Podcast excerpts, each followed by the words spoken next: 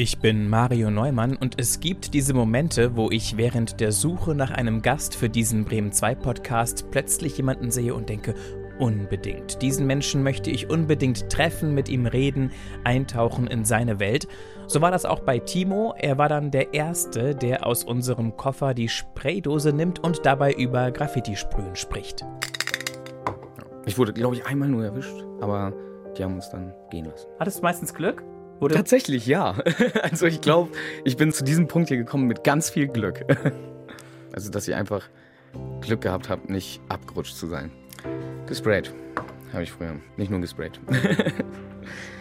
Zeichnen war immer eine sehr große Realitätsflucht für mich. Musik und Zeichnen. Die Realität von Timo war hässlich.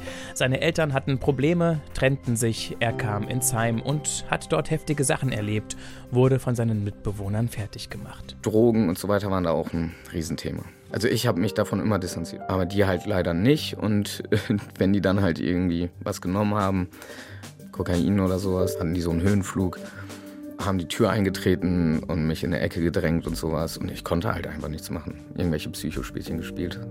Also mir sozusagen immer Angst gemacht, aber dann auch wieder gesagt, nein, du kannst mir doch vertrauen. Und ich mach das doch nicht. Und dann wieder doch mit dem Messer rumgefuchtelt. Schon seit ein paar Jahren ist Timo mit seiner posttraumatischen Belastungsstörung in Therapie und glücklich über die Fortschritte, die er gemacht hat. Was der 28-jährige Tätowierer sich besonders sehnlich wünscht, das erzählt er jetzt hier in der ARD Audiothek. Hallo Timo. Hallo. Wir haben uns getroffen in der Bremer Innenstadt zwischen Dom und Bürgerschaft. Du warst unterwegs von A nach B, hast mich, glaube ich, gar nicht groß wahrgenommen, weil da waren auch noch viele andere Menschen, du hattest es eilig. Was war dein erster Gedanke, als du dann dieses Schild irgendwann gesehen hast? Eine Stunde reden, Fragezeichen. Was ging dir durch den Kopf? Ja, Fragezeichen. Ja, okay. und dann hattest du schon zugesagt, oder? Ja, ich habe halt das Logo Bremen 2 gesehen und dann dachte ich mir, ja, warum nicht? Den kann man vertrauen. Ja, ja. Hörst du viel? Bremen 2? Nee, tatsächlich auch nicht mal Radio so. Ich ja. habe immer meine Spotify-Playlist. Also. Aber Bremen 2 ist ein, ist ein Begriff. Ja, auf jeden Fall. Ich weiß über dich nichts, Timo. Ich weiß noch nicht mal deinen Nachnamen. Ich weiß nicht, wie alt du bist. Was ich weiß, weil ich es gesehen habe, ist, dass du relativ bunt tätowiert bist. Ja. Und du trägst immer oder gerne eine Wollmütze. Richtig. Jetzt auch. So. Und ja, du hast an den Armen hast du sogar ja, farbige Tätowierungen. Du hast am Hals was. Hm. Im Gesicht was Hm. Kleines. An den Fingern habe ich gesehen, waren Buchstaben drauf. Eher ungewöhnlich. Wirst du oft darauf angesprochen oder nicht so oft? Mm, nee, gar nicht mal so oft. Ich werde eher angeguckt. Und was Ja. sagen die Blicke? Ganz schlecht im Deuten, was das betrifft. also bei älteren Menschen sieht man das schon manchmal, dass man so, ich sag mal, eher ablehnende Blicke hat. Bei jüngeren, weiß nicht, neugierig, würde ich sagen. Ja. Aber ich würde das jetzt nicht so wertend. Äh, ich weiß auch nicht. also, Du Ich- empfindest es nicht so wertend. ja, genau. Also ich finde das, empfinde das nicht wertend. Ja. Und für dich ist es einfach, was ist es für dich? eine Ausdrucksform. Ich finde es tatsächlich auch schön. Anfangs habe ich angefangen mit, jedes Tattoo muss eine Bedeutung haben. Irgendwann dachte ich mir einfach, egal, Hauptsache es sieht gut aus. Wann war anfangs? Als du 18 warst. Richtig. Genau an meinem 18. Geburtstag hatte ich mein erstes Tattoo Mit Bedeutung. mit Bedeutung. Welche war das? Ähm, Oder welche ist das? es ist eine Lebenslinie, also ein EKG hier. Okay, linker Unterarm. Richtig, Ja, genau. es, ich sehe es. Und ich hatte, ich sag mal, Höhen und Tiefen in meinem Leben. Ein paar Extremen. Und deswegen, das Ende ist halt offen. Es geht weiter und man lebt weiter oder ich sollte weiterleben. Und ja, also ist schon eine ziemlich tiefgründige Bedeutung dahinter. Es ist halt ein EKG mit Abschnitten drin, Lebensabschnitten. Und das spiegelt halt einfach so meinen mein Lebensweg wieder. Und hattest du auch die Situation, dass du am EKG hingst tatsächlich nach einem schweren Unfall oder was in der Art? Nee, nee, gar nicht. Also, ja, ich bin an sich eigentlich kerngesund, hatte ein paar Brüche, äh, viel Sport gemacht früher. Ähm, Bestimmt Skateboard oder so. ja, und BMX. Ähm, Freestyle oder mh, über die Street, Dreckhügel? Also ja, schon Freestyle, Street. Manchmal auch im Park, aber relativ wenig. Ja, und sonst. Sonst gab es halt unterschiedliche Situationen, so, Ja, genau, Situation. die du, ja, die du mit diesem ersten Tattoo festgehalten hast. Ja.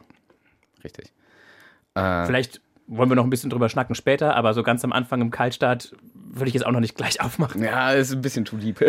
Ja, Deswegen, also ich. Ja, es sei komm, denn- kommen wir noch zu. ja, genau. Aber wenn du angefangen hast, als du 18 warst und du bist jetzt so bunt, dann musst du schon über 27 sein. Ja. Ich bin 28. Wollte schon sagen, weil über 30 hätte ich dich nicht geschätzt. Und das BMX-Fahren war von wann bis wann? Oh, BMX, also Als Teenie schon. ja, da habe ich eher geskatet mit Inliner. Also Skateboard kann ich gar nicht fahren. Ah, die Inline-Phase, genau. Ja, genau, die Inline-Phase. Und dann habe ich halt viele Freunde gehabt, die eher auf BMX umgestiegen sind und dann habe ich halt mitgemacht. Und das war, weiß ich nicht, da war ich glaube ich 10, 11, irgendwie so um den Dreh. Und ja, schon bis 18, dann hatte ich eine lange Pause und jetzt will ich wieder anfangen tatsächlich. Also haben jetzt auch wieder ein neues BMX geholt und jetzt diesen Sommer, denke ich, geht's wieder los.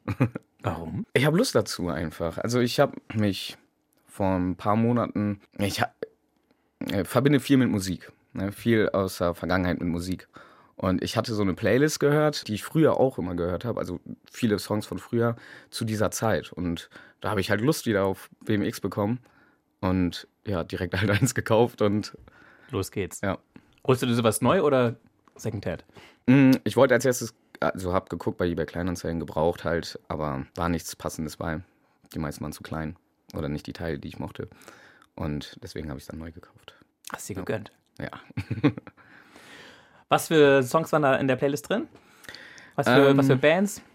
The Offsprings, Sum 41, Blink 182, sowas halt. Ja.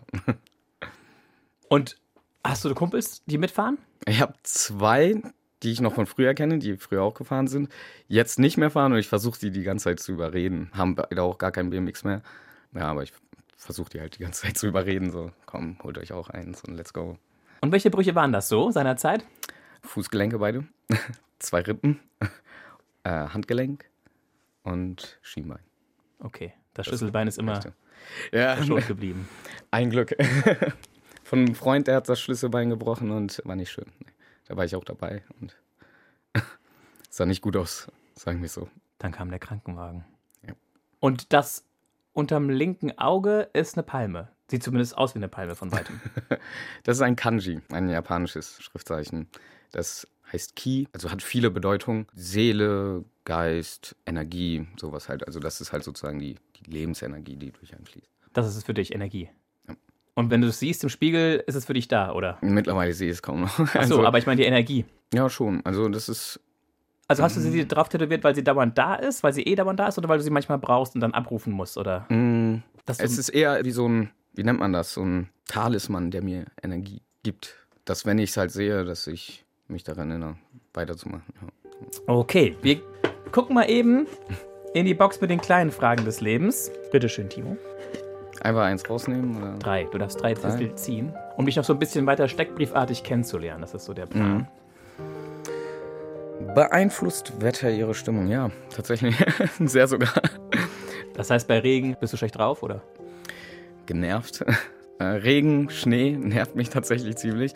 Und dann machst du was? Dann machst du Musik an oder dann Ähm, isst du Schokolade? nee, ich höre tatsächlich Musik, aufmunternde Musik. Ich höre ganz gerne auch Lo-Fi, falls das ein Begriff ist. Sehr ruhige Musik.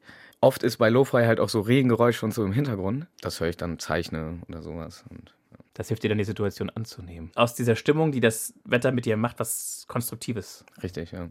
zu machen. Genau. Und Sonne? Sonne, dann will ich am liebsten immer Urlaub frei haben und aktuell auf jeden Fall BMX fahren. Ich freue mich auch schon richtig auf den Sommer auf jeden Fall. Dass es schön warm ist und wieder rausgehen kann an See. Also ich bin nicht so der Sommermensch tatsächlich, also dieser Hochsommermensch, weil das ist mir zu warm. Aber Sonne an sich mag ich schon mehr. Vielen Dank. Dann die zweite. Okay. Wissen Sie, wie Ihre Nachbarn heißen? das ist eine ganz lustige Frage. ähm, wir haben ein sehr, sehr gutes nachbarschaftliches Verhältnis. Ich wohne in einer WG und ähm, es ist so ein freistehendes Haus, sage ich jetzt mal, mit zwei Eingängen. Erdgeschoss wohnen wir zu dritt und oben sind zwei Wohnungen. Das ist gefühlt wie eine Riesen-WG, also eigene Wohnung, aber irgendwie hängt man doch trotzdem die ganze Zeit zusammen. Und also Wo ist das? ein Hochding. Und die Häuser daneben? Daneben? Ja, man kennt sie, aber ähm, Wie sie heißen, weißt du auch. ja, von dem direkt neben mir, weiß ich den Namen. Aber, also das ist auf der Ecke ne, und auf der, auf der einen Seite, die kenne ich nicht so. Da habe ich nicht so den Draht zu. Das sind etwas ältere Menschen. Sieht man auch nicht so häufig tatsächlich. Gut, also Gemeinschaft, miteinander leben, füreinander da sein. Genau. Ist dir wichtig. Ja. Gehört dazu. Definitiv. WG muss man auch wollen, ne? Tatsächlich wohne ich schon gefühlt mein ganzes Leben in WGs. Deswegen, ich bin daran gewöhnt und ich glaube, für mich ist es sogar komisch, alleine zu wohnen. Ich brauche einfach immer irgendwelche Leute um mich. Würdest du dann den Anfang auch als WG bezeichnen, also die Familie irgendwann, oder warst du nie in der Familie?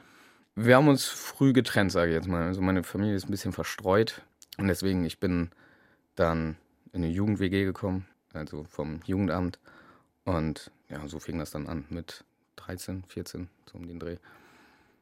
Ja, und so fing das mit den WGs dann halt an. Wie war das für dich damals? Ich kann mir vorstellen, dass es vor allem äh, spannend war, die anderen Leute da zu treffen, oder? Ja, spannend, angsteinflößend. es war, ja, sehr schwierige Zeit. Ne? Das war auch, um wieder zu dem Tattoo zurückzukommen, so ein bisschen. Das waren halt auch so einer der einschneidenden Erlebnisse ja, meines Lebens. Timo, ich glaube, da kommen wir gleich nochmal drauf. Machen wir noch äh, die dritte kleine Frage, ja. bitte.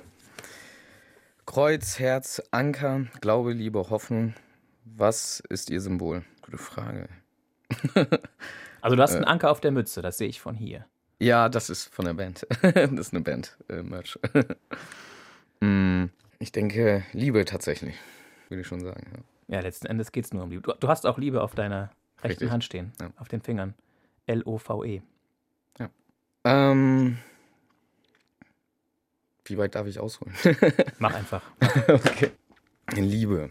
Liebe ist für mich äh, tatsächlich ein großes Thema, weil einer meiner größten Ziele im Leben ist halt, ich sag mal, ein spießiges äh, Familienleben.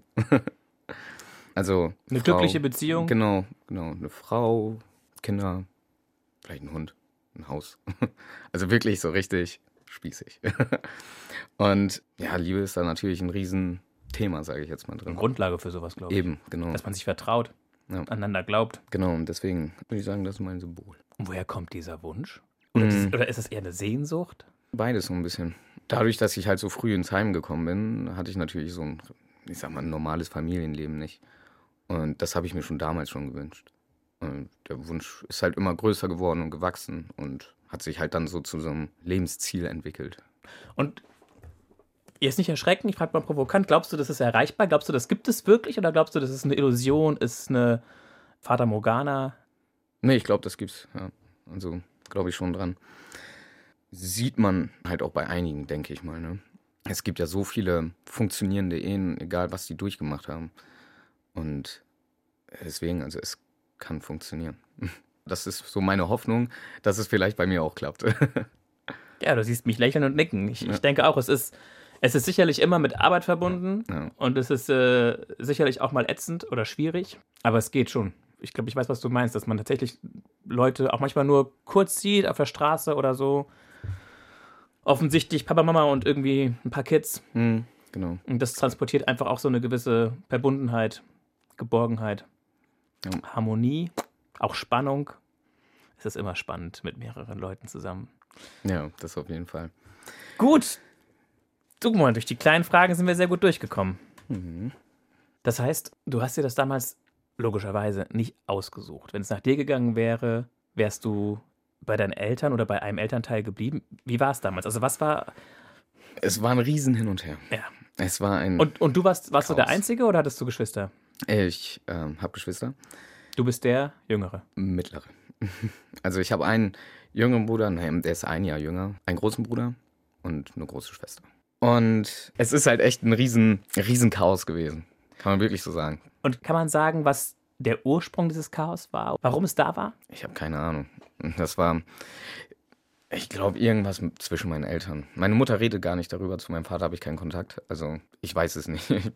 Also ich habe das so als, als Kind habe ich das gar nicht richtig wahrgenommen. Ich wusste einfach nur, mh, hm, also woran ich mich tatsächlich noch so ein bisschen erinnern kann, ist, dass ich halt vom, von einem Richter stand und dann auch sagen durfte, wo ich lieber sein möchte, ob bei Mutter oder Vater. Und anfangs blieb ich bei meinem Vater, was nicht die beste Entscheidung war.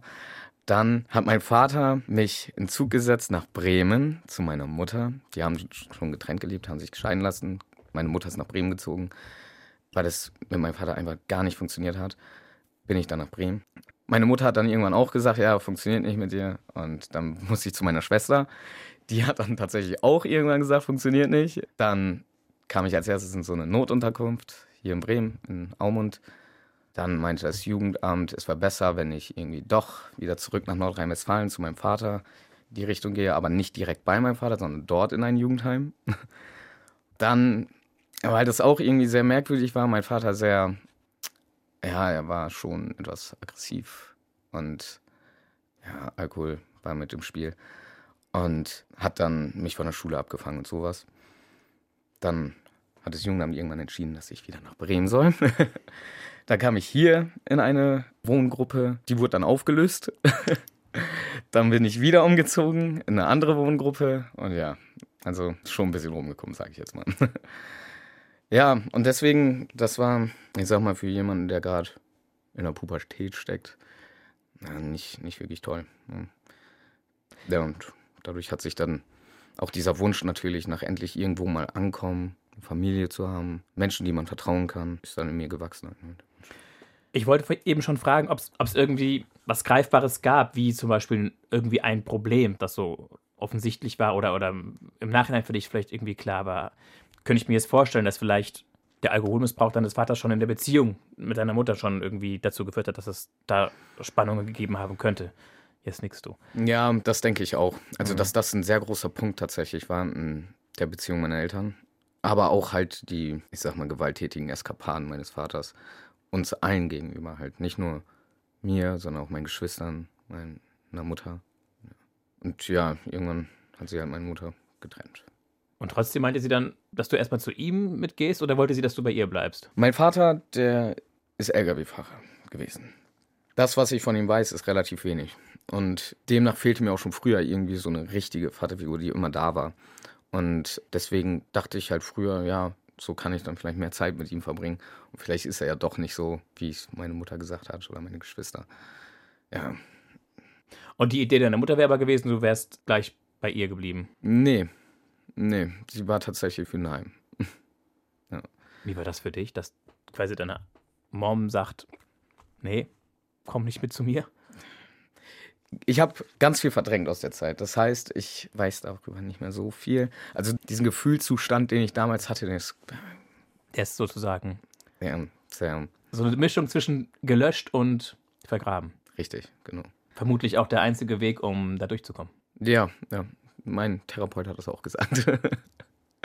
genau, ich mache schon ein bisschen länger jetzt eine Therapie und arbeite das alles auf. Bin auch schon ganz gut und weit gekommen. Und deswegen, früher konnte ich darüber gar nicht reden. Jetzt mittlerweile Klar. bin ich schon distanziert davon und kann es einfach erzählen. Ja, beides, ne? finde ich. Distanziert und irgendwie ist es ein Teil von dir. Ja. Ja, leider. das ist so ein, so ein Teil, finde ich, den ich am liebsten komplett austauschen möchte. Ja, der nicht hätte sein müssen. Richtig. Hättest du ja. gern anders gehabt. Ja. Früher war ich auch immer neidisch auf die anderen, die halt irgendwie so ein heiles Familienleben haben und sowas.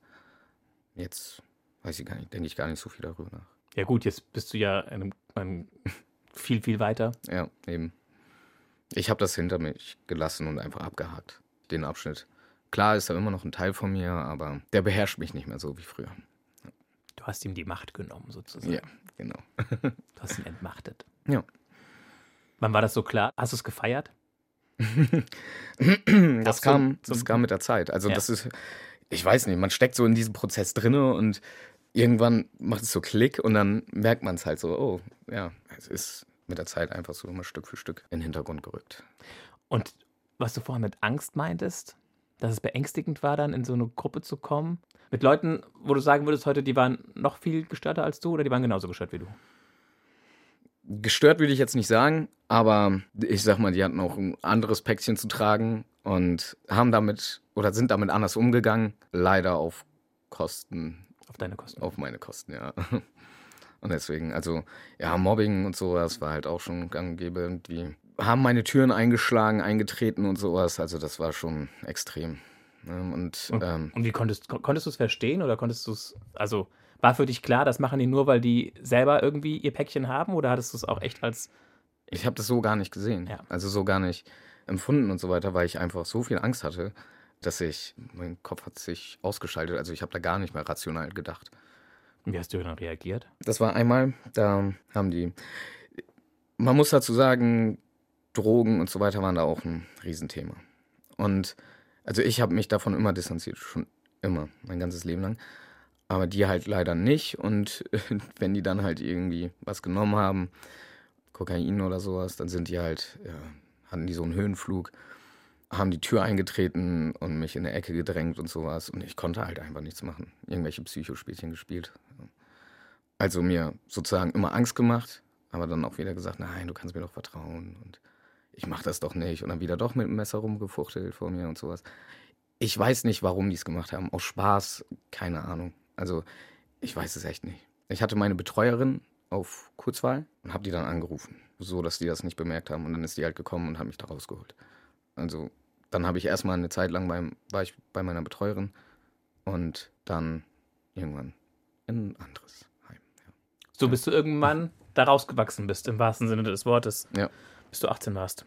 Ja, 19. 19 bin ich raus. Aber ich, mit 18 hatte ich schon so, eine, so ein betreutes Wohnen halt, wo ich dann gefühlt alleine gewohnt habe. Und wurde es immer so ein bisschen besser oder ging es immer so auf und ab während diesen Jahren der. Die Das war tatsächlich ein Riesenauf und Ab. Also ich habe halt, so mit 16 habe ich dann halt auch angefangen, dann mit Leuten rumzuhängen, viel zu trinken, Party zu machen und sowas. Und ja, das war halt, ich sag mal so, man, man schiebt sozusagen seine Probleme auf dann. Ne? Also man ist dann für einen Moment, für ein paar Wochen, ist man dann gut drauf und denkt, ja, okay, irgendwie kriege ich das jetzt doch hin und dann kommt wieder so ein Tief und dann versinkt man in Selbstmitleid oder in Depressionen oder sowas halt. Und hast du Medikamente gekriegt? Waren die gut?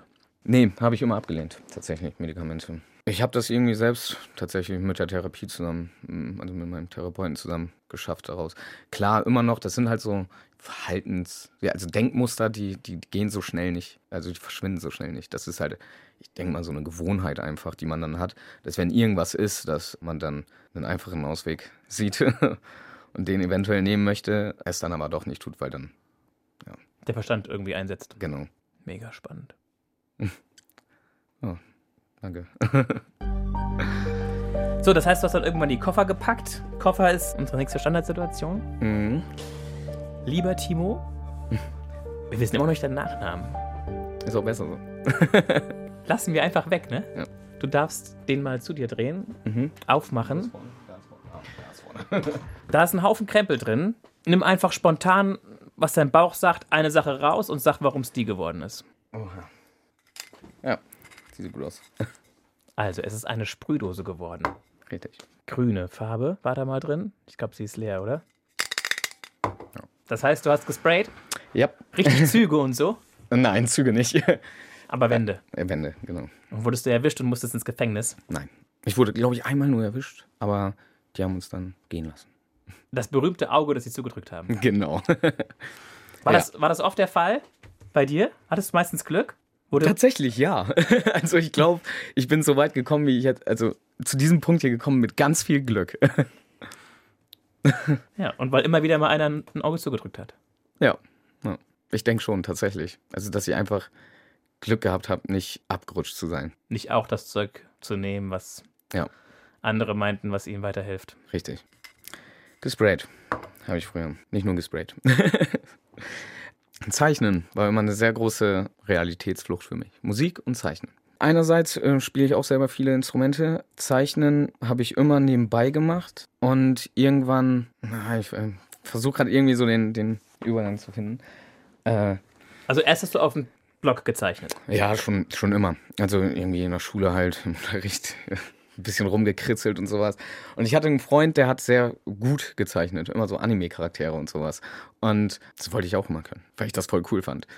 Und dann habe ich mich da hingesetzt und geübt. Geübt und geübt und geübt. Andauernd. Und fast jede freie Minute damit verbracht. Dann irgendwann, ja genau, halt mit dem Sprayen, das war dann halt auch so eine, eine Ausdrucksform meiner, meiner Kunst, sage ich jetzt mal.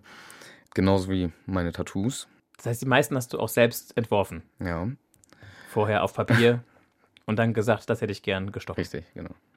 Bis auf den rechten Arm. Da habe ich nur eine grobe Idee genannt. Und ja.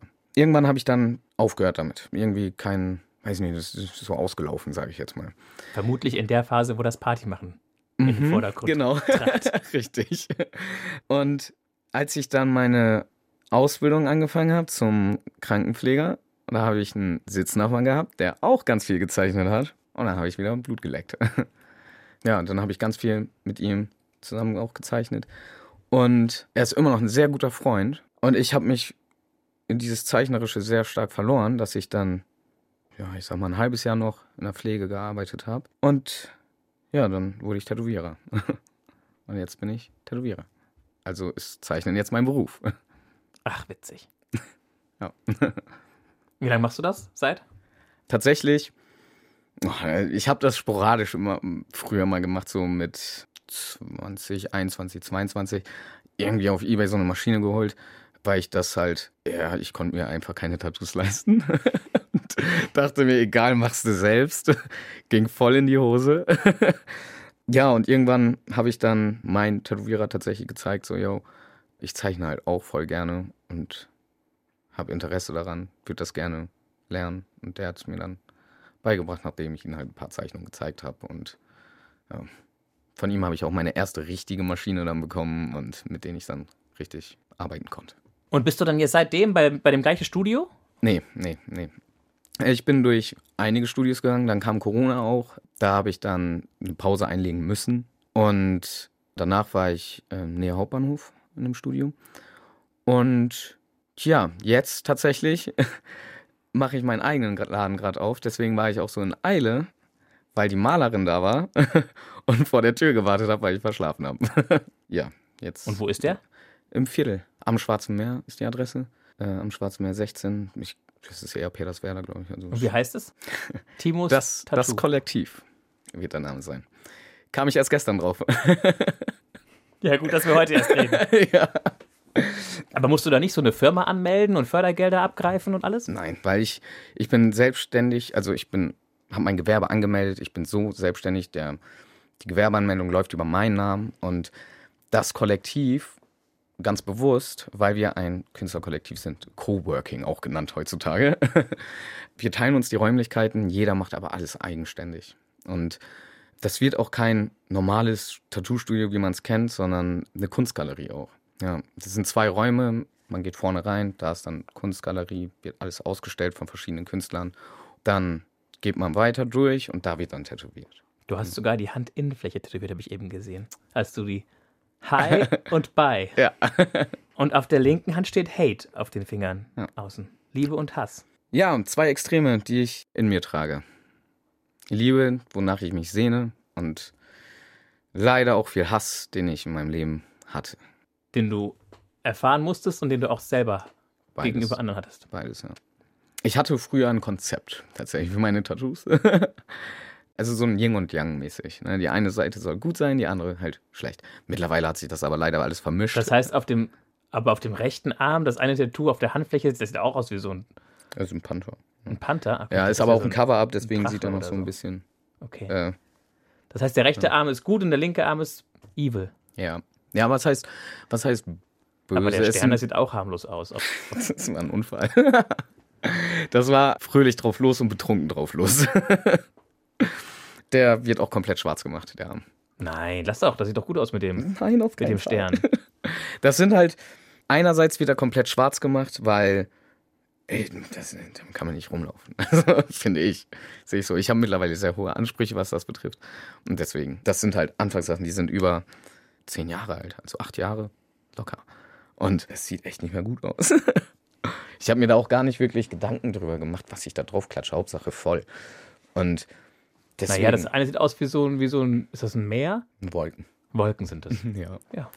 Ist doch schön. ein spiegelverkehrtes P für meine Mutter. Ups. Petra. ja, spiegelverkehrt tatsächlich aus Grund, also mit einem Grund. Absichtlich, so. Ja, genau. Nicht aus dem Sofa. Nee, nee, nee, nee, tatsächlich nicht. Ich, weil? Spiegelverkehrt, weil? Ich sag mal so, es gibt viele Leute, die tätowieren sich irgendwie Namen, Buchstaben und so weiter von ihren Eltern, Kindern und sonst was aus positiven Sinn. Ne? Also, weil die die lieben. Ne? Ich hatte halt nicht so das beste Verhältnis zu meiner Mutter. Und das sollte ja alles eher mein, die negativen Dinge meines Lebens widerspiegeln. Und deswegen habe ich dann gesagt, ja, okay, dann nimmst du trotzdem irgendwas, was meine Mutter, also irgendwas, was, was eine Anlehnung da steht, genau, was symbolisieren könnte. Richtig. Und dann dachte ich so, hm, ja, so ein P wäre halt ziemlich langweilig und deswegen spiegelverkehrt. Weil es auch irgendwie verdreht ist, das Verhältnis. Genau. Nicht so, wie wie es sein hätte dürfen So, ja. sollen. Ja. Gut, wir müssen jetzt nicht über alle Details das, das, sprechen, das wird auch ziemlich. sonst sitzen wir morgen noch hier. Ja. Aber noch ganz kurz zum Hals. Da ist vorne drauf an der Kehle, Eine Motte. Eine, Nachtfalter sagt man auch, ne? Ja. Oha, mit, mit Totenkopf quasi. Ja, ja. Gibt's sowas? Nee. Doch. Totenkopfmotten. Ja, die gibt's. Und das ist eine Katze. Eine Katze, genau. Die Katze an der Seite. Gab's die in echt? Ja, gibt's auch immer noch. Ah, die Motte ist schon ein bisschen krass, oder? Was war so dein erster Gedanke, als du sie im Spiegel gesehen hast? Ich fand's cool. Habe ich, hab ich gemacht. Hat auch eine Bedeutung tatsächlich. Ja. Magst du sagen? Motten fliegen ja immer zum Licht. Ich habe Angst im Dunkeln.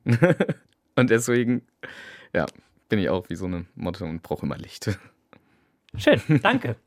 Wo waren wir denn stehen geblieben? Wir waren von der Spraydose aus, äh, sind wir wieder auf, aufs Malen gekommen und, Kunst, ja. und, und aber das Sprayen war irgendwann, hat das nicht mehr geschockt? Weil die Kumpels nicht mehr da waren, oder? Doch schon, ich habe auch immer noch ein paar Leute, die äh, sagen, komm, let's go. Aber ich weiß nicht, das ist mittlerweile habe ich kaum Zeit dafür einfach. Und malt ihr nur illegal oder auch legal? Legal. Mittlerweile fast nur legal. Ja, keine Lust, mit dem Gesetz in Konflikt zu kommen und dem, äh, ich sag mal, Klischee eines Tätowierers zu folgen. Gibt's das? ja. Und bestätigen das auch einige, höre ich so raus, oder? Ja, naja, es ist halt, äh, viele haben ihre Vorurteile und ich denke halt, auch Tattoos gegenüber, klar ist das mittlerweile offener geworden, aber Leute urteilen trotzdem noch, vor allen Dingen, wenn man stark tätowiert ist. Deswegen, da muss man halt was dagegen tun. Um eben nicht diesem Klischee zu entsprechen. Richtig. Ja, Kunst. Kunst. Großer Teil meines Lebens, mittlerweile. Und, und es ist auch für dich das, das Mittel der Wahl, um, um Sachen auszudrücken, oder? Kunst und Musik, ja. Genau. Welche Instrumente? Als erstes war die E-Gitarre, behaupte ich. Akustikgitarre. Okay. Dann logischerweise auch E-Gitarre. Irgendwann kam dann Klavier dazu, dann ein bisschen Schlagzeug. Also einiges, ja. Und ist es bei dir so, dass du spontan einfach auch mal die Gitarre nimmst und einfach spielst? ja. Also momentan täglich Klavier und Schlagzeug. Gitarre gerade ein bisschen weniger, aber zwischenzeitlich schon, ja. Und du kannst so leben mit all dem? Also, du bist ja im Prinzip bist du ja ein Künstler. Also, Tätowierer als, als Profession, als Beruf, als Broterwerb. Genau. Und jetzt eben dabei, dich selbstständig zu machen, ein großer Schritt oder für dich kein großer Schritt? Kein großer, weil du im Prinzip warst du ja schon eigenständig. Genau, genau. Ich bin halt. Und bist so rumgetingelt. Zeit, ja, richtig. Das heißt, du musst dir keine Gedanken machen, es kommt genug Geld rein oder hast du einfach den Trick, dass du ganz wenig Ausgaben hast? Hm. Und fühlst du dich frei oder hast du das Gefühl, ich muss immer mal noch gucken, wo die Kohle herkommt? Nee, das habe ich gar nicht. Also ich kann davon sehr gut leben sogar. Und mit dem, mit dem eigenen Laden jetzt, erfüllst du dir einen Traum oder ist es einfach nur der natürliche Prozess dessen, was, schon, was schon vorher angefangen hat? Traum würde ich jetzt nicht sagen, aber eine Vision, die ich hatte. Es ist leider so, dass es viele Tätowierer gibt, die ja, copy-pasten. Also selber nicht zeichnen. Und diese Tätowierer, das ist eine Überhand. Die ist von der Stange sozusagen. Ja, genau, Stechen. dieses, dieses, Hier ist eine Mappe. richtig, Such dir genau, was ab, aus. Ab, dieses Abarbeiten einfach. Und ich möchte einfach den Fokus mehr auf die Kunst legen an sich. Diese Custom Designs. Ich entwerfe das Motiv einfach auf Wunsch des Kunden. Und meine Kunden wissen einfach, ich habe einen speziellen Stil. Und nur das mache ich. Es ist halt wirklich der was komplett eigenes. Das heißt, du bist auch Und nicht böse, wenn jemand kommt und sagt, ich möchte was tätowieren lassen. Wir müssen mal gucken, das und das stelle ich mir vor. Dann sagst du, so und so könnte ich das umsetzen. Und es kann sein, dass der Mensch dann sagt, das ist aber nicht das, was zu mir passt, glaube ich. Genau. Ich gehe woanders hin. Dann sagst du, alles in Ordnung. Ich empfehle dann sogar. Siehst du? Ich wünsche dir viel Glück, geh zu dem und dem. Der könnte Genau. das von dem Style her, was du gerade meinst, eher hinkriegen. Genau, richtig. Und dein Style beschreibt sich wie? Neo-Traditional und Anime-Motive. Und diese Katze ist, glaube ich, eher so typisch neo-traditional, oder? Richtig. Ja. Unter Anime stelle ich mir diese asiatischen Menschenfiguren vor. Richtig. Gut, ja? Ja, Okay. that's it. und ich vermische die beiden Stile. Warum heißt das neo-traditional? weil es aus dem Traditionellen kommt. Traditionelle Tattoo-Motive sind dicke Linien, klare Flächen, wenige Details. Neo-Traditional hat dicke Linien, klare Flächen, viele Details. Farbübergänge und so weiter. Also das ist eine, eine modernere Form des Traditionellen. Das ist oldschool. Und der Ohrring? Du hast einen großen Holzohrring. Ja, ähm, Was hat mit dem auf sich? nicht viel. Ist einfach da. Nee, das ist einfach da, weil ich mit, keine Ahnung, 15, 16 das cool fand, gedehnt habe und jetzt geht es nicht mehr zu. Aber ich finde es auch gar nicht so schlecht. Also von daher dachte ich mir, kannst du lassen. Was mich beschäftigt, Timo, wie weit bist du, also, wie fange ich das denn jetzt an? Um diese Vision von Familie zu realisieren, brauchst du zwangsläufig eine Partnerin. Ja, definitiv. Fällt dir das leicht, äh, Leute kennenzulernen, mit denen eine Beziehung zu haben, zu führen, zu halten? Ersteres ja. Also es fällt mir sehr leicht, Leute kennenzulernen. Das mit der Beziehung ist dann so eine Sache. Ähm, Auch aufgrund deiner Päckchen, würdest du sagen? Oder? Ich denke schon, dass das in der Vergangenheit schon Thema war. Mittlerweile weiß ich es gar nicht, weil ich keine Beziehung habe. Aber mittlerweile bist du weiter und vermutlich wäre es dann mittlerweile weniger. Ja, ich bin halt auch sehr selbstreflektorisch durch die Therapie geworden. Ne? Also ich denke ganz viel über mein eigenes Verhalten nach und überlege halt, wie kommt das rüber? Wie fühlt die andere Person sich dadurch, ne? wenn ich das und das sage oder das und das tue? Und deswegen diese typische Überdenken halt.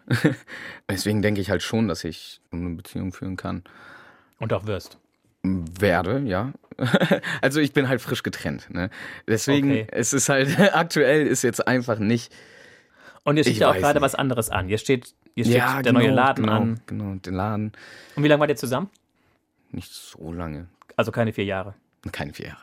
Auch keine zwei. Fast. Okay. Willst du drüber reden? Mm. Hast du sie einfach nur genervt, weil du überreflektiert nein, warst? Nein. Aber Oder hatte sie einen anderen? Mein Therapeut stellt die Frage genauso. Achso, Entschuldigung. Deswegen. ja, äh, wie eine Therapiestunde, alles klar. Es tut mir leid. Alles gut. Ich bin kein Therapeut. nee, klar, ich kann gerne drüber reden. Also wir hatten sie hat ihre Baustellen gehabt, ich habe meine Baustellen gehabt. Es hat im Endeffekt einfach nicht funktioniert. So, es ist einfach. Ich glaube schon, dass ich sie ziemlich damit genervt habe, dass ich so reflektorisch war. Aber ich glaube jetzt nicht, dass das wirklich der Grund der Trennung war. Die Trennung war einvernehmlich, weil sie ist genau das komplette Gegenteil. Sie redet gar nicht über ihre Probleme, Gefühle oder sonst was. Und deswegen, ja, hat es einfach nicht funktioniert. Ich stelle es mir so vor, dass wenn du jemanden kennenlernst, dass ihr auch oft dann über deine optische, grafische Aufwertung ins Gespräch kommt, also über die Tätowierungen, oder? Ja, ich versuche das Thema zu meinen tatsächlich. Ja? Mittlerweile nervt es einfach nur. Noch. Echt? Ja. Es ist halt immer so, egal, wenn ich jemanden kennenlerne, heißt es immer, oh, coole Tattoos. Ich meine, gut, immer. wenn man sich aber auch bis zum Ohr hoch tätowieren lässt, am ganzen Hals, Timo, muss man sich auch nicht äh, wundern. Ja, ich weiß. Ich es ist halt nicht zu übersehen. Ja, ja, ich weiß. Es ist ja auch dieses, es will ja gesehen werden, oder nicht? Ja, aber ich möchte nicht darauf reduziert werden. Das kann ich verstehen. Ja, und das ist es halt. Ich sage das schon teilweise gar nicht mehr, dass ich Tätowierer bin, weil ich oft einfach mitbekommen habe, dass viele Leute dann einfach nur deswegen irgendwie mit mir Kontakt haben wollen. Genau. Ehrlich gesagt, also für mich hat das eher was eher ein Schlüssel zum Verständnis hm, ja. deiner Erscheinung, als ich gehört habe, dass du Tätowierer bist inzwischen. Du könntest aber auch theoretisch zurück in die Pflege, oder? Gesucht werden da immer Leute. ja. Aber ist das für dich keine Option oder wäre es so ein absolutes Notfallding? Ich liebe den Job in der Pflege tatsächlich. Aber die aktuellen Bedingungen sind schrecklich. Es ist einfach wirklich schrecklich. Sag uns kurz, was liebst du daran? Warum sagst du, ich bin da eigentlich immer gerne hingegangen? Menschen zu helfen. Das ist einfach, also das klingt simpel, aber genau das ist es einfach. Es ist Ach, einfach wirklich? das, ja. Ist sinnvoll. Ja. Das ist halt ist einfach. notwendig. Genau. Und Die brauchen ist, einen. In dem Fall ja. Definitiv. Es ist einfach, man kommt von der Arbeit, hat zwar einen richtig langen Tag gehabt, ist völlig im Arsch, kaputt und was nicht alles. Aber man hat trotzdem ein gutes Gefühl, weil man halt was geschafft hat, sage ich jetzt mal, was Positives. Für mich sind es vielleicht einfach nur viele Patienten. Aber für diese Patienten, die erinnern sich immer an diesen einen Krankenhausaufenthalt, wo der Pfleger vielleicht war oder die Pflegerinnen oder sonst was, die besonders nett zu dem waren oder und das einfach ist ja, viel wert. War das so eine richtige Entscheidung damals auch schon oder hast du einfach nur gedacht, okay, ich mache jetzt irgendwas? Ich hatte eine sehr, sehr krasse Findungsphase. Ich habe echt alles Mögliche ausprobiert. Informatik, Metallbau, Maler und Lackierer, Tischler, also wirklich alles Mögliche ausprobiert. Sogar Bundeswehr. Und ähm, hm? Wie lange? Ich habe nicht richtig angefangen. Also ich wollte und dann dachte ich mir, nee, Mann, weil ich einfach gemerkt habe, ich habe so ein kleines Autoritätsproblem. Ich hasse es einfach, wenn mir jemand sagt, was ich zu tun und zu lassen habe und wie und wann und kann das einfach nicht ab.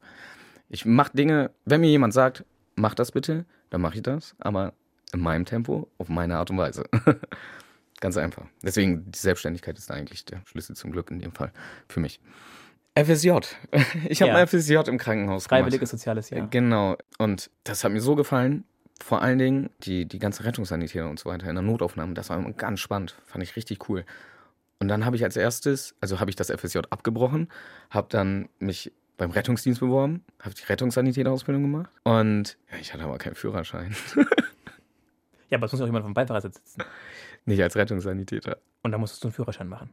Ja, aber da wurde mir dann so ein kleiner Stein in den Weg gelegt ne, von der Fahrschule. Die haben keine Rechnung ausgestellt. Mein Arbeitgeber hätte das bezahlt, aber die haben keine Rechnung ausgestellt. Und dann irgendwann Und dann bist du zu einer anderen Fahrschule. hätte ich, habe ich nicht. Das heißt, Und- es endete dort. Genau, es endete dort. Und dann, hm, okay, super. Ich bin Rettungssanitäter, kann aber nicht im Rettungsdienst arbeiten. Was machst du jetzt? Ja, Krankenhaus, Notaufnahme. Und dann habe ich mir gedacht, ja, okay, jetzt kannst du auch die Pflegeausbildung machen. Und du hast das nicht bereut. Auf keinen Fall. Gab es so einen absolut schönsten Moment Schönsten? oder auch intensivsten? Kann auch bei der Rettungssanitätergeschichte schon gewesen sein, von dem du deinen Enkel noch erzählen wirst. Da gibt es eine Menge. Weil es ein so ein Meilenstein. Du müsstest dich für einen entscheiden. Boah, das ist echt nicht so einfach. Nimmt zwei. Notaufnahme. Ein Uhr nachts. Und wir haben halt einen Patienten, also eine Ankündigung, man kriegt halt eine Ankündigung vom Rettungsdienst. Haben wir bekommen mit, steht da meistens auf so einer Tafel, steht dann einfach so eine grobe Diagnose, Verdachtsdiagnose. Und da Polyintoxikation. Das heißt, Viel viel, Gift. Viel Gift, genau.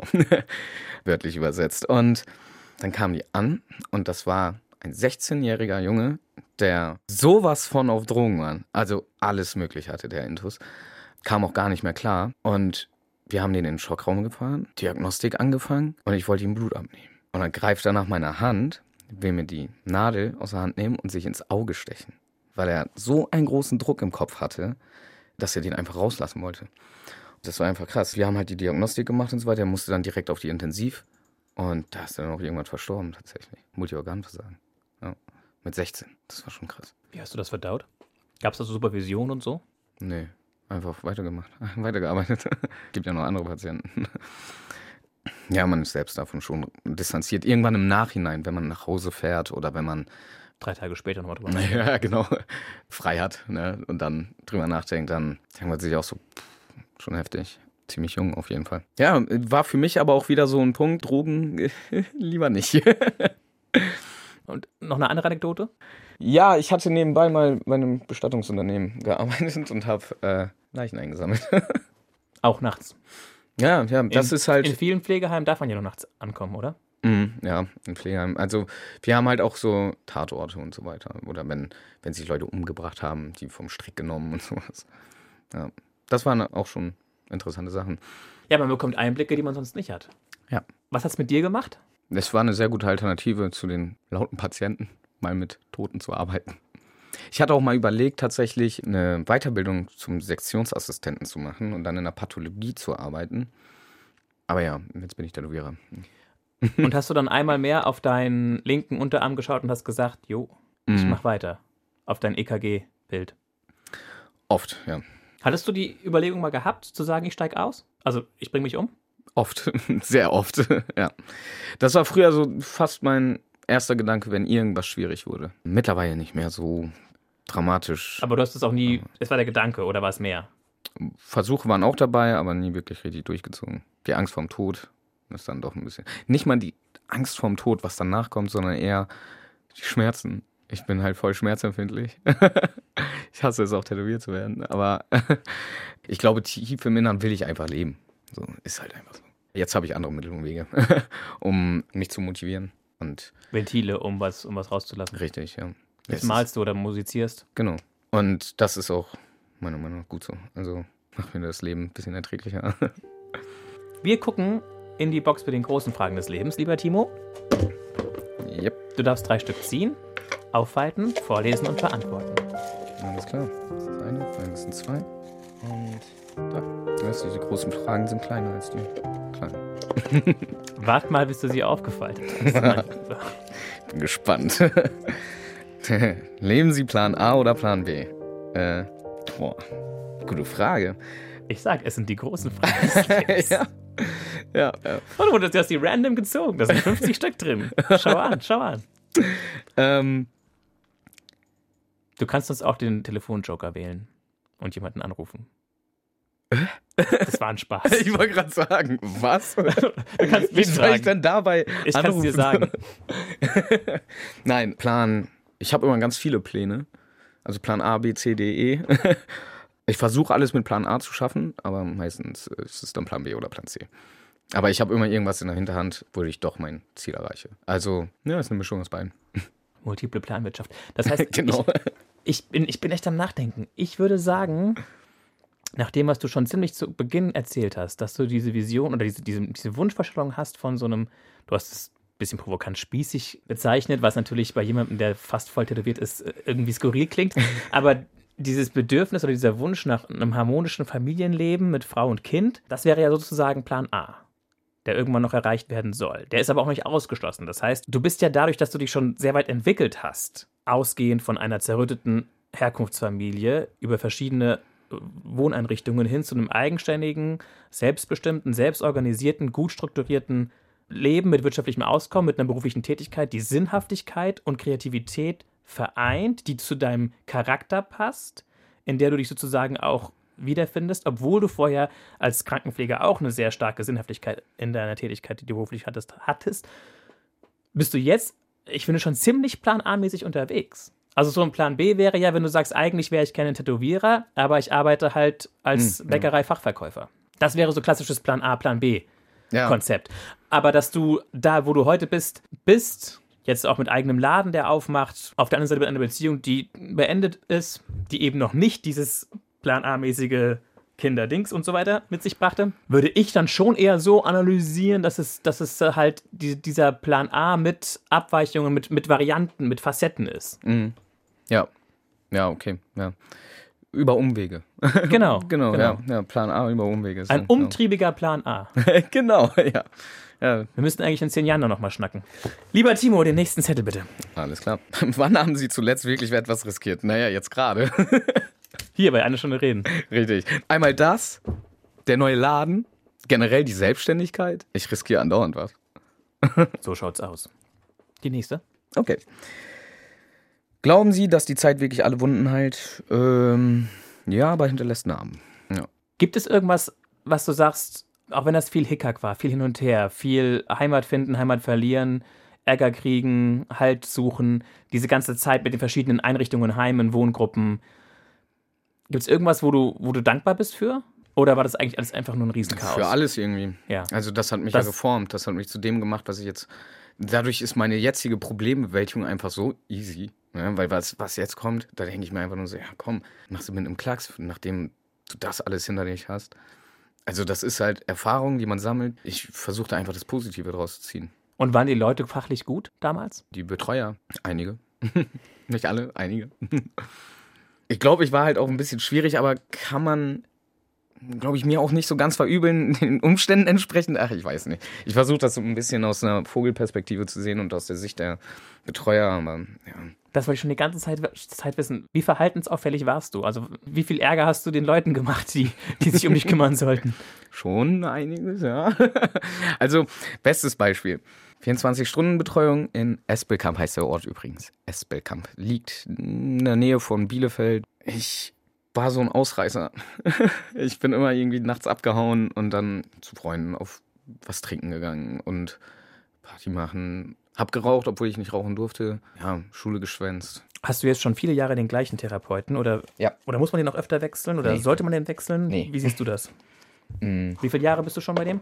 Vier oder fünf. Aber ist man nicht irgendwann so an dem Punkt, dass man sagt, alles, was mir dieser Mensch fachlich geben kann, habe ich jetzt abgeholt, jetzt muss ich weiterziehen? Ich sehe ein großes Kopfschütteln und große Augen. Oha, ey, also es ist halt echt so, dass ich natürlich die ganze Zeit am Reden bin. Er hört zu. Und wenn er mal was sagt, dann hat er das Gewicht. also, Okay. das weil, auch, ist dann ein- echt. weil auch ein Verhältnis entstanden ist oder gewachsen ist. ja, ja, Das heißt, das Gewicht nimmt eher zu. ja. Und damit auch die Chance, noch mehr zu verändern oder zu heil werden zu lassen. Genau, er, er kennt mich. Er kennt alles an mir. Also meine Facetten. Und das ist es halt einfach. Ne? Wenn ich jetzt zu einem neuen Therapeuten gehen würde, dann müsste er erstmal wieder komplett von Anfang an anfangen, alles zu erzählen. Und es ist halt nicht gerade einfach. Ne? Also es war halt viel hin und her, sage ich jetzt mal. Und ich jetzt gar keine Lust mehr zu, ehrlich gesagt, das nochmal Ja. wieder komplett Ja. von Anfang Ja. an aufzuarbeiten. Oder? Was war, was war das, die Überschrift oder das Thema, was am längsten gebraucht hast, bis du es ihm anvertrauen konntest? War das die Gewalt? War das irgendwie Missbrauch? Mm, Eingesperrt werden, kein Essen kriegen? Was weiß ich, was man alles erleben kann als Kind. mm, das war das Schwierigste. Ich denke schon, dass das ja Gewalt war. Die Sache ist, das ist halt, also, meine Diagnose ist einfach eine posttraumatische Belastungsstörung. Eine komplexe posttraumatische Belastungsstörung. Und das Problem dabei ist, man kriegt halt immer irgendwelche Flashbacks. Also es kommen irgendwelche Erinnerungsfetzen, wenn ich. Ne, bestes Beispiel. Ja, ich war bei meiner jetzt Ex-Freundin das erste Mal. Und sie hat, kennt ihr diese alten Nachtspeicherheizungen? So Elektroöfen, die, Ja. die äh, so, so Kisten. Ja, genau. Die an der Wand stehen solche richtig grauen Kisten. So eine hatten wir auch zu Hause früher. Und ich weiß einfach noch, dass mein, mein Vater hat mich einmal halt geschlagen und ich bin da mit dem Kopf voll gegengeknallt. Und dann war ich bei ihr, sehe diese Heizung und dann wie so ein, so ein Lichtblitz kam diese Erinnerung wieder. Und das ist es halt. Und dann, ich habe einmal die Woche jetzt Therapie momentan, gehe ich halt zu meinen Therapeuten und sage ihm, das und das ist passiert. Ne, und dann rede ich darüber und wir arbeiten das auf und versuchen halt diese Erinnerung irgendwie einzuordnen und die Gefühle auf, weil es kommen halt natürlich auch genau dieselben Gefühle dann wieder hoch, die ich zu diesem Zeitpunkt dann halt gefühlt habe. Schmerz, Angst, Trauer und die davon mich zu distanzieren, weil die gehören hier ja nicht hin, die sind aus der Vergangenheit und nicht aus der Gegenwart. Und deswegen, es ist halt nicht wirklich schwer, darüber irgendwie zu erzählen, sondern es ist einfach schwer, diese Gefühlszustände zu auseinanderzuhalten. unter die Füße zu kriegen. Ja. Auf der Skala von 1 bis 10, wie sauer bist du auf deine Erziehungsberechtigten? Oder deine Erzeuger? Deine Sauer gar nicht. Jeder hat seinen Grund, warum er Dinge tut. Und ich hatte halt einfach Pech. Hast du noch Kontakt zu den Geschwistern? Nur noch zu meiner Mutter, sporadisch. Das reicht dir oder fehlt dir was? Ich habe nie wirklich eine richtige Familie gehabt, von daher habe ich mich dran gewöhnt. Aber du hast jetzt ja deine, man nennt es ja auch Subkultur, Ja, ja ich habe meine WG, Freunde und die, die, meine die wenigen- Tätowiererleute, die Künstlerleute, Das ist halt das Kollektiv, meine Familie. wo ihr jetzt auch gemeinschaftlich dann einen Laden bespielt. Ja. Lieber Timo, Ja. wenn du einen Strich ziehst, wie fasst du es zusammen? Was ist die Geschichte deines Lebens? Boah.